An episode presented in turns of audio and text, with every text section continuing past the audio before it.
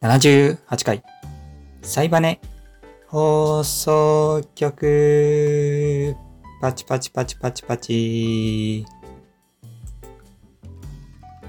このラジオは、自分が最近感じたことを、ボイスメモ代わりに記録していくという趣旨の声日記です。第78回のトピックスは2つですね。えー、1つ目。初めてセンベロした話。二つ目。骨付きセセリ買った話。以上、二つでお送りしていこうと思うんですけど、その前に近況トークですね。えー、っと、現在は7月末、えー、2023年7月末、ゴールデンウィークの手前、直前になるんですけど、そうですね、4月は、かなり出かけましたね。やっぱ暖かくなってきて、かなり気持ちが外へ外へ向き始めて、ああ、もう出かけたい出かけたいみたいなね、うん、感じで、うん、買い物行ったり、花見したりとか、いろいろしましたね。そうですね。まあ、花見の話で言うと、えっ、ー、と、狭山湖に行きましたね。埼玉の、あれは何なんだろう？ダムなのかな？まあ、湖、狭山湖と書いて狭山港ですけど、うん、やっぱり結構ね、埼玉に住み始めて、だいぶやっぱ時間が経ってきて、もともと就職東京だったので、東京で。最初家借りたんですけど、就職を機に。まあ、それからは別に東京にこだわる必要ないよねって感じで、まあ、郊外へ郊外へって、どんどん、どんどん埼玉へ埼玉へって感じになっていって、まあ、埼玉に結構長く、住んで長く立ち始めて、なんか埼玉愛みたいなのがこう徐々に芽生え始めてきたんですよね。なので、ちょっと花見したいなって時に、まあなんか東京の上野公園とか行くよりも、なんかどうせなら埼玉でいいとこないかなと思って、まあ探してみたところ狭山湖が一応花見の、まあスポットとして名が上がる場所だということで、まあ行ったんですけど、いやもう本当にね、暑かったな。狭山湖、すごかったな。あれ何なんでしょう？狭山湖について調べてみるか。さあ、さや、狭山湖。なんかね、えー、っと、所沢市なのかな？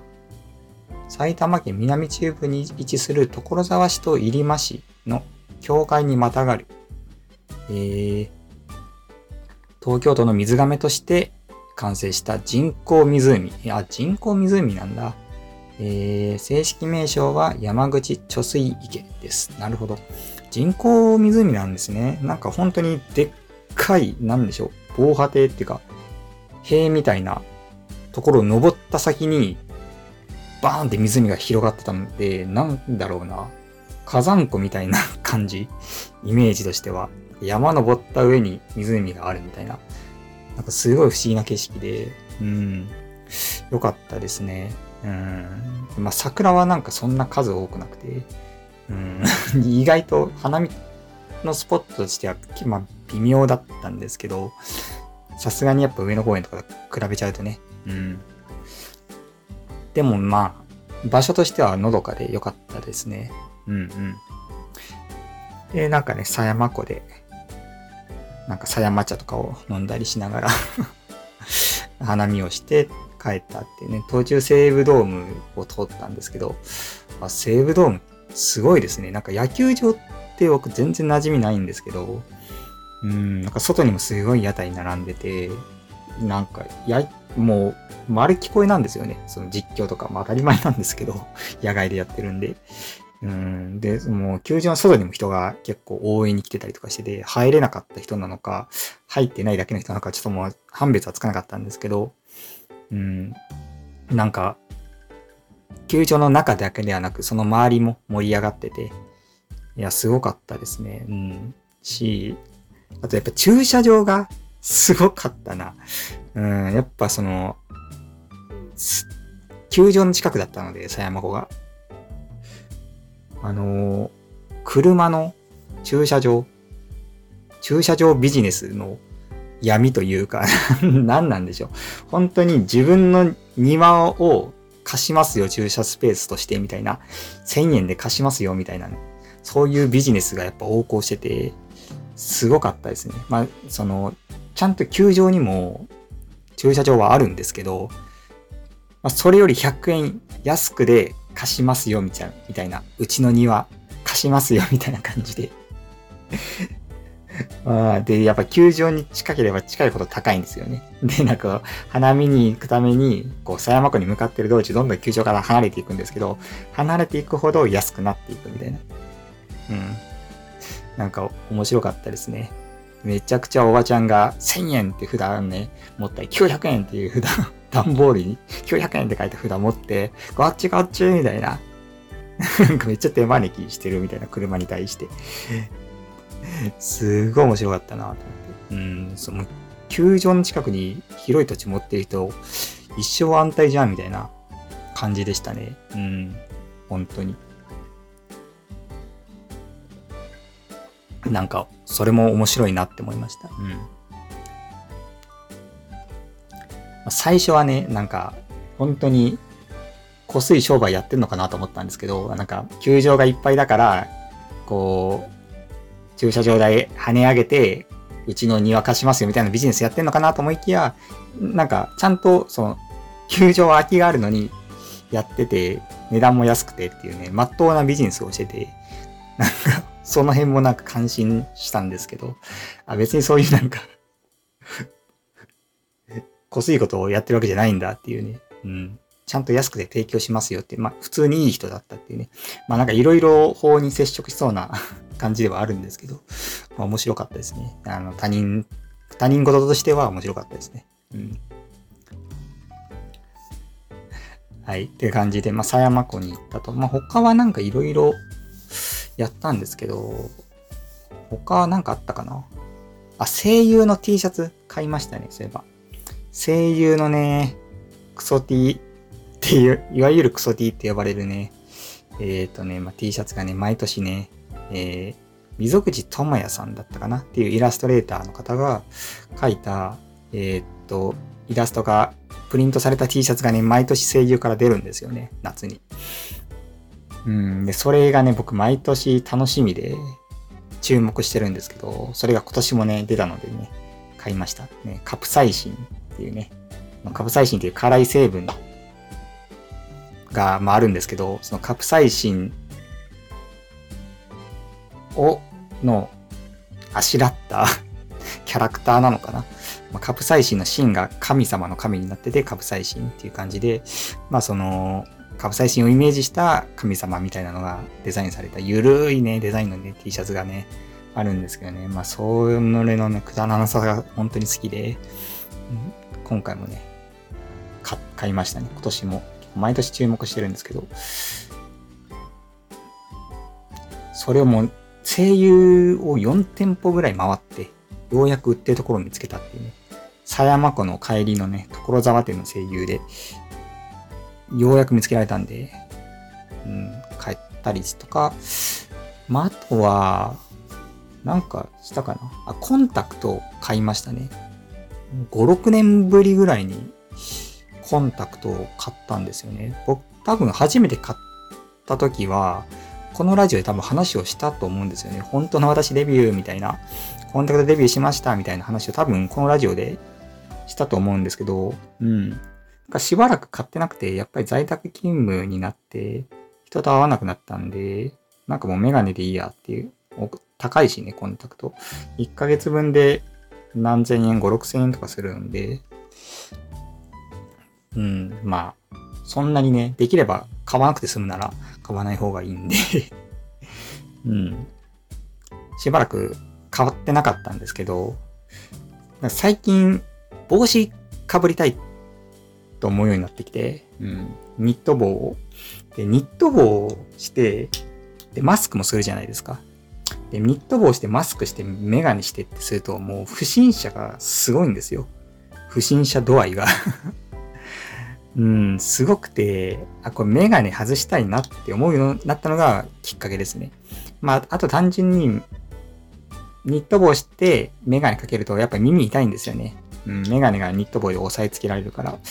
なので、やっぱメガネなんかない方がいろいろ一長に、えー、っと、一石二鳥だなっていう風になんかなって、あ、だったら久々に買おうと思って、で、まあ眼科に行って買ったっていうような形になりますね。うん。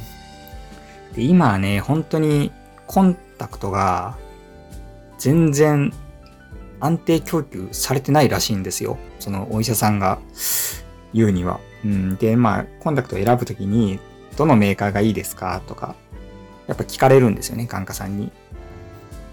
で、まあ、聞かれるんですけど、このメーカーは今ないですとかやっぱ言われるんですよ。このメーカーは、今これ、こうこうこういう理由でないんですよ、みたいな。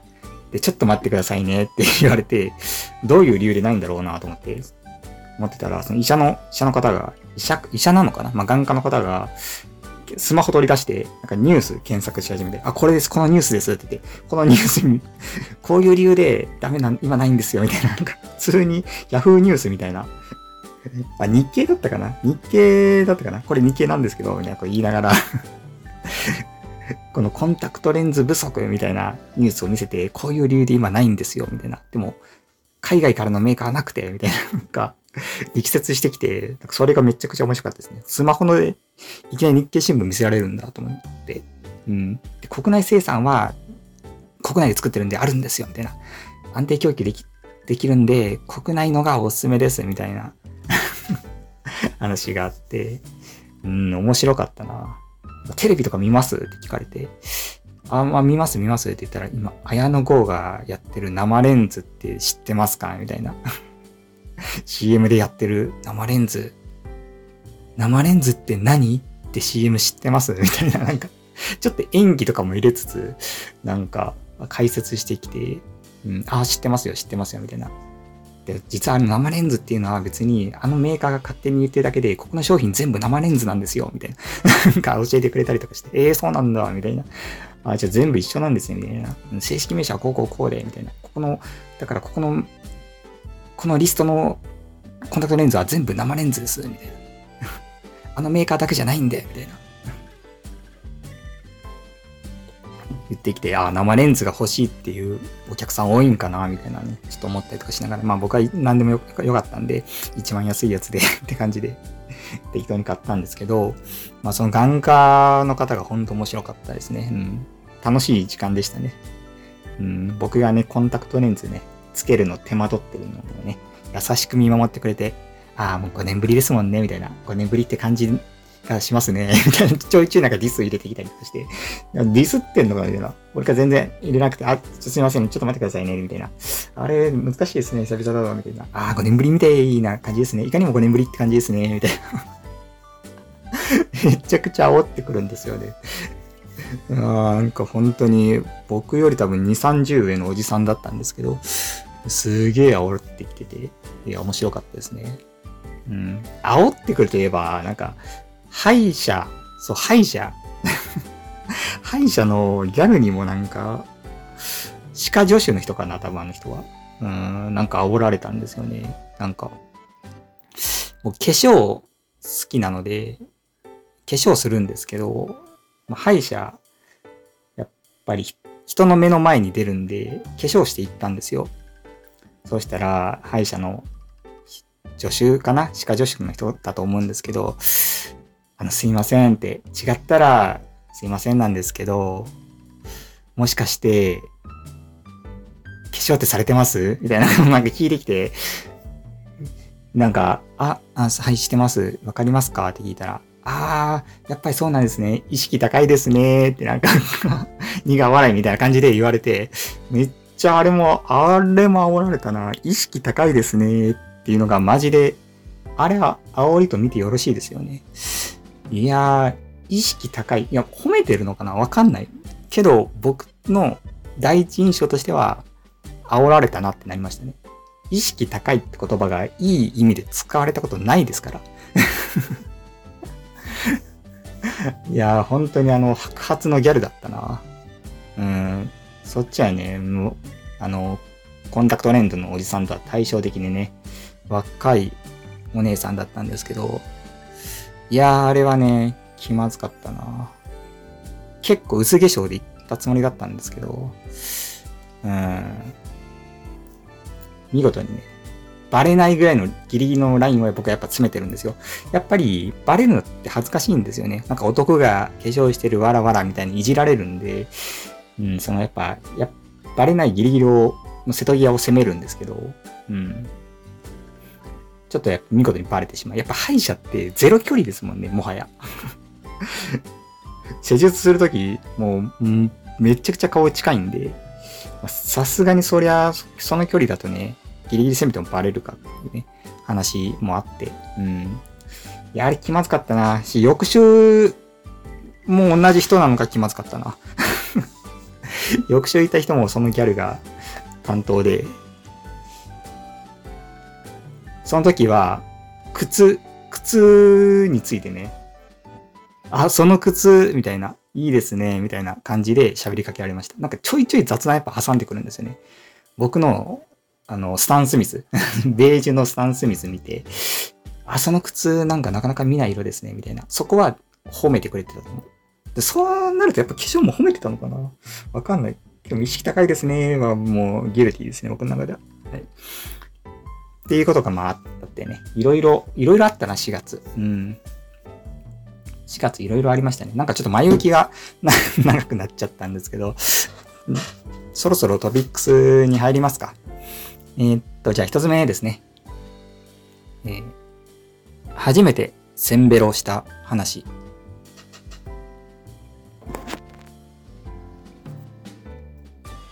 はい。初めてセンベロした話。センベロっていうのは僕、なんかよくわかってないんですけど、なんかあるんですよね。飲み屋で1000円ポッキリで結構飲めますみたいな。ビールとおつまみつきますよ。1000円セットみたいなのをセンベロっていうのかなぐらいの認識なんで、まあ、詳しい定義とか知らないんですけど、まあ、僕の友達がセンベロしたい、野毛でセンベロしたいみたいなことを、まあ、言ってて、あ、行こう行こうってことで、まあ、行くようになったんですよね。んで、その野毛のなんて店だったかな？ちょっと、ちょっと調べますね。えー、っと、野毛の、せっかくなので店名もね、で話しつつがいいかなって思うんですけど、ど、うーんと待ってくださいね。どこだ、どこだ、どこだ、どこだ、どこだ、どこだ、どこだ？えー、っと、あ、5円、んかな？5円。もつ焼き5円ってところかな。ここがね、すっごい安くて、まあ、せんべろってなんかハッピーアワー限定らしいんですけど、なんか16時までに入ると安いってやつですね。16時までに入るとせんべろができて、1000円でビール3杯なんですよ、まず。その時点で安いじゃないですか。プラス、もつ煮込みがついて、さらに串も2本つくんですよね。から、どんだけコスパいいのっていう。だから、もつ煮と串がタダでついてくるみたいな感覚なんですよ。言ったら。めちゃくちゃ安くないですか？僕、せんべろって初めてだったんですけど、こんなもんなんですか？どこも。それともこの5円さんが特別すごいのか？わかんないんですけど、でも本当に繁盛してましたね、めちゃくちゃ。16時前から。僕ら、まあ、3人で行ったんですけど、まあ、立ち席しかなくて、3人なんとか入れて、もうあとは、あすいません、みたいなね、外でお願いしますとか、感じで、もうすぐにいっぱいになって、まあ繁盛してんだなって感じだったんですけど、いや、すごかったな。もう1000円で俺もういいやってなっちゃいましたもん。なんかもうビール3杯飲んで、おつまみも食べれたし、もう満足帰ろうみたいな。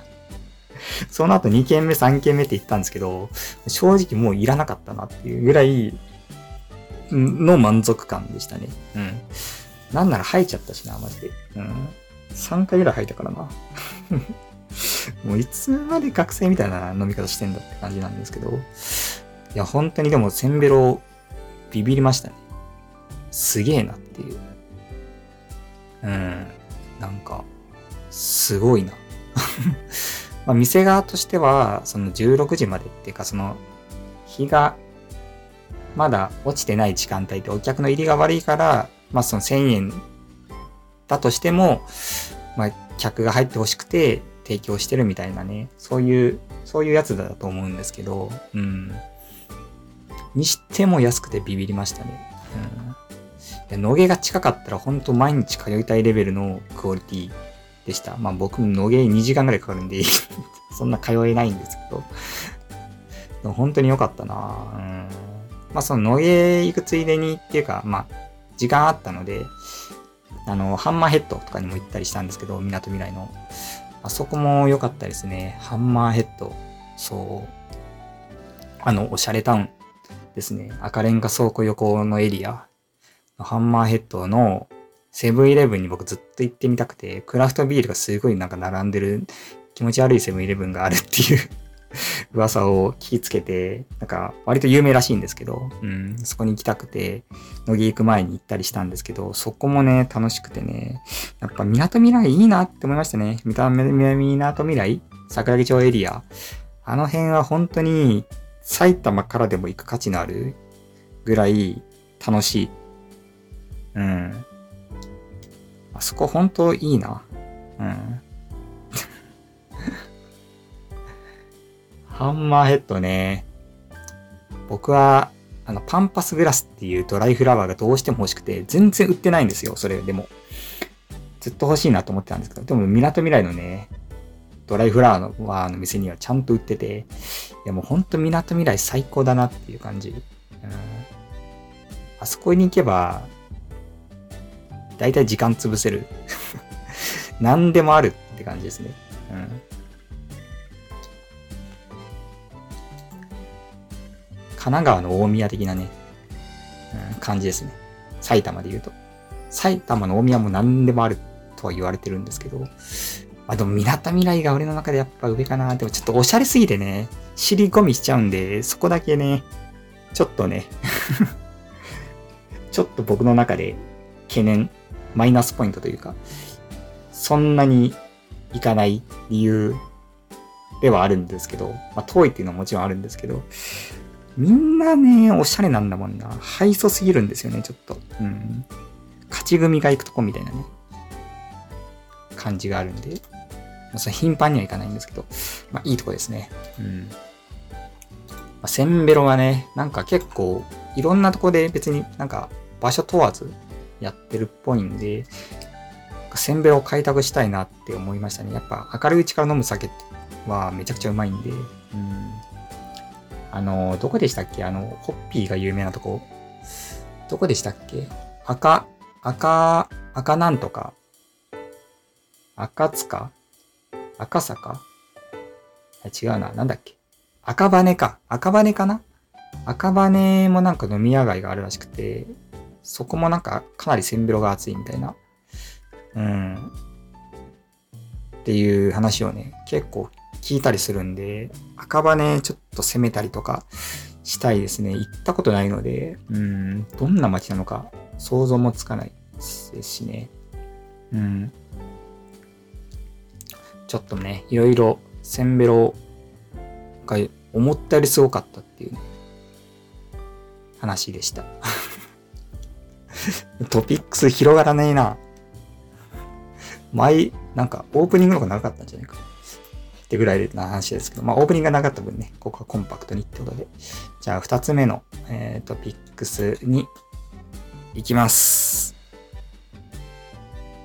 骨付きセセリ買った話。セセリ、セセリかな？セセリってご存知ですかね鶏の焼き鳥とかで出てくると思うんですけど、まあ、食べたことあると思うんですけど、この骨付きってところがポイントなんですよね。うん。まあ、僕、だいたい毎日ご飯作ってるんですけど、まあ、最寄りのスーパーに行くじゃないですか。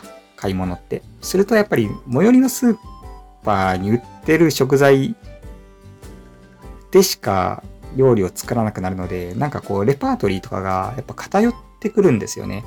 売ってる魚とかも結構まあ限られてきたりとか、お肉とかもまあまあこんな感じかみたいな、予算の都合でこれしか買えないなとかなってくると結構引き出しがなくなってくるんですよ。で、そうするとやっぱ楽しくないので、うん、結構ね、遠くのスーパーに行ってみたんですよ。2、3軒、3、4軒ぐらいかな最寄りから離れてスーパーに行ったんですね。すると、このね、骨付きセセリが売ってたんですよ。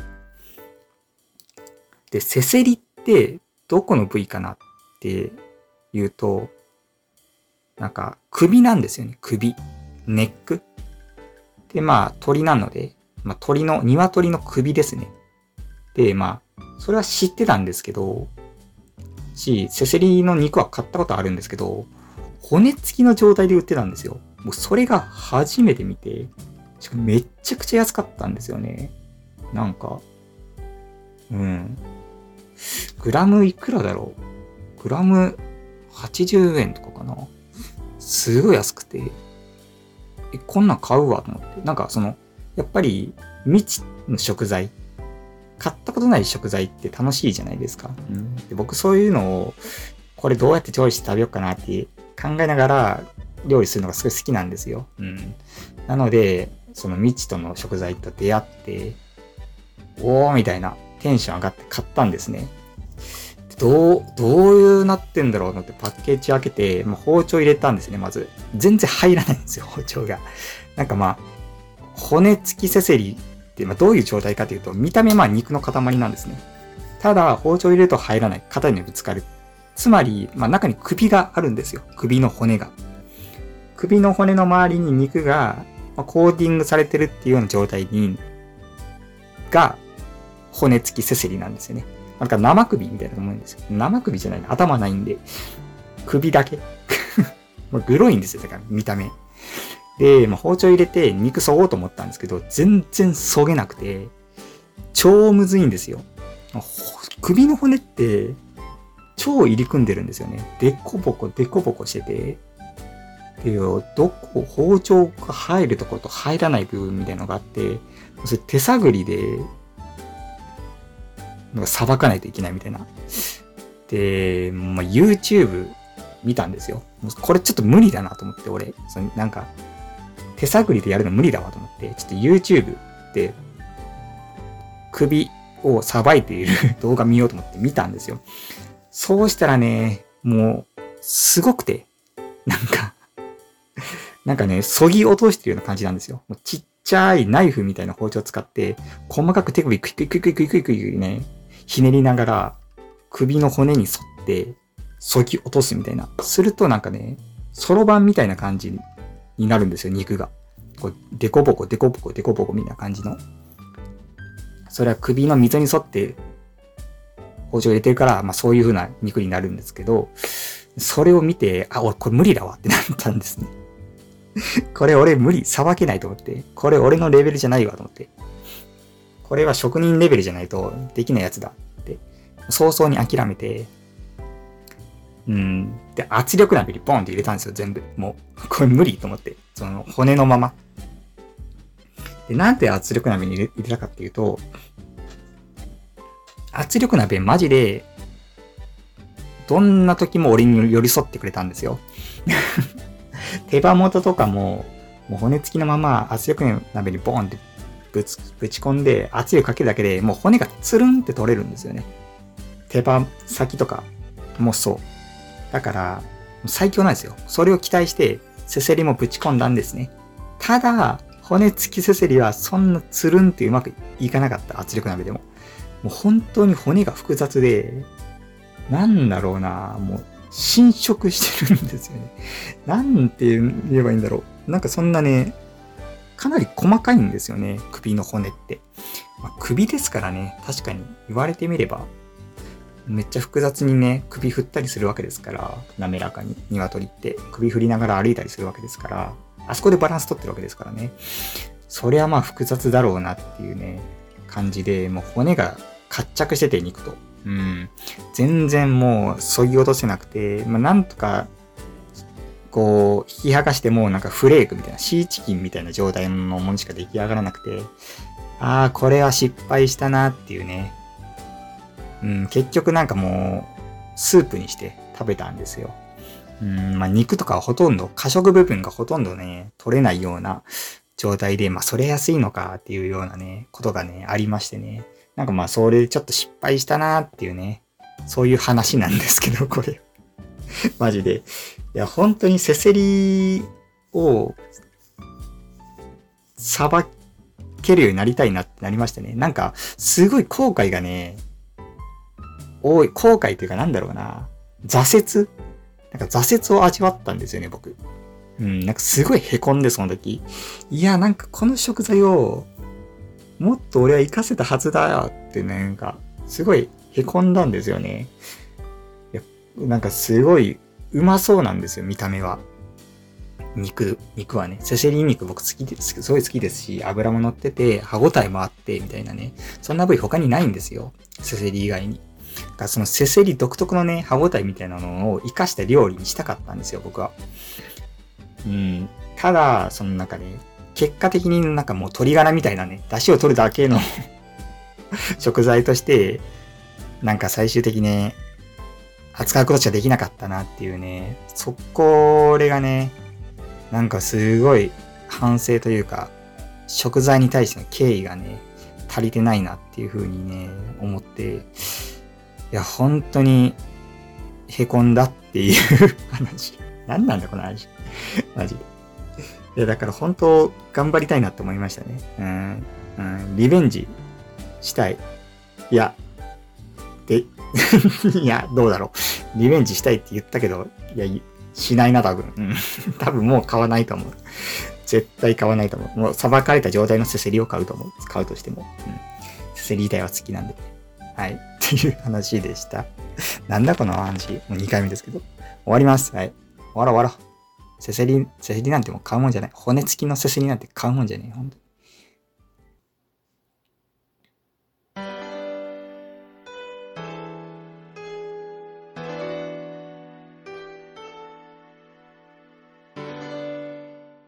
はい。エンディングです。第78回聞いてくださった方、ありがとうございます。そうですね。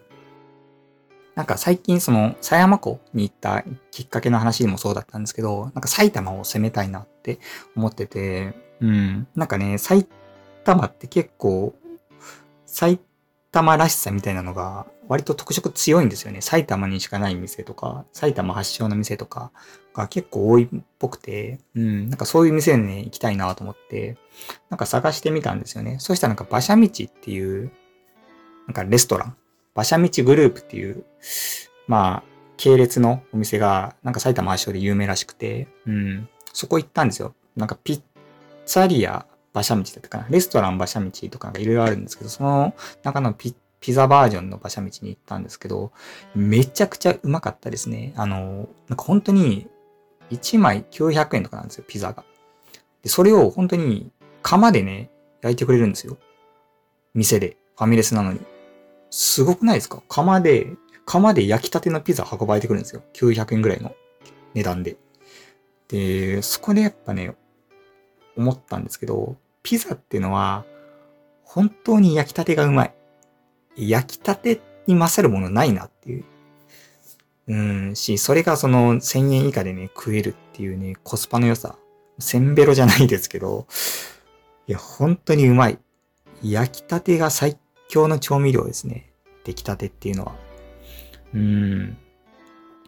いや、本当に冷めてもうまいピザっていうのはもちろんあると思うんですけど、宅配ピザとか主にそうですし、でもやっぱピザじゃなくて、ピッツァピッツァに関しては、焼きたてが段違い。もうほんと10秒ごとに味が落ちていくみたいなレベル。って言ったら大げさかもしれないですけど、そう言いたくなるぐらい、本当にうまかったな、出来たて。うん。ですね。でもか、そういう、だから、そういう埼玉系列の店、ちょっとね、あれば教えてほしいですね。うん。ちょっと攻めていこうかなというふうに思ってます。はい。テレビも最近埼玉テレビばっか見てて、テレタマか、テレタマばっかり見てます。どんどん埼玉県人に自分がなっていってて、うん、楽しいですね。はい。というわけで、えー、っと、第78回、この辺で終わろうかなと思います。では、良いお年を。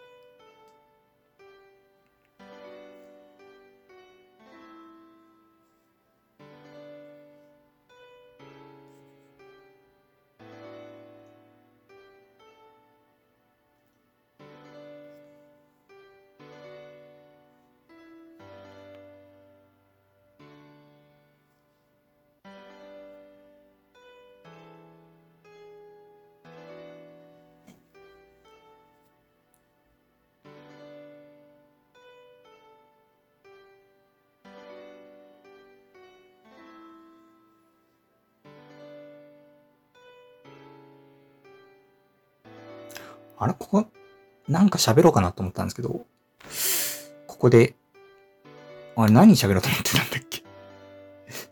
あれ？あれなんだ？あれ？思い出せない。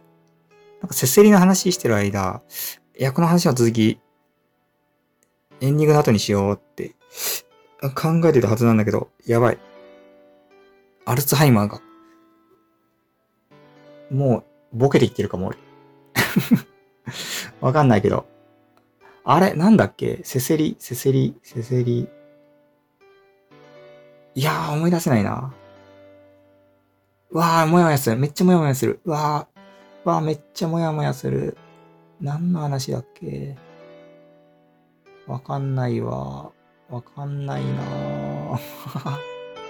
あれ、なんだっけ？何あの想像したんだっけ？いやー、マジで。結構ね、ほんとあるんですよね。この、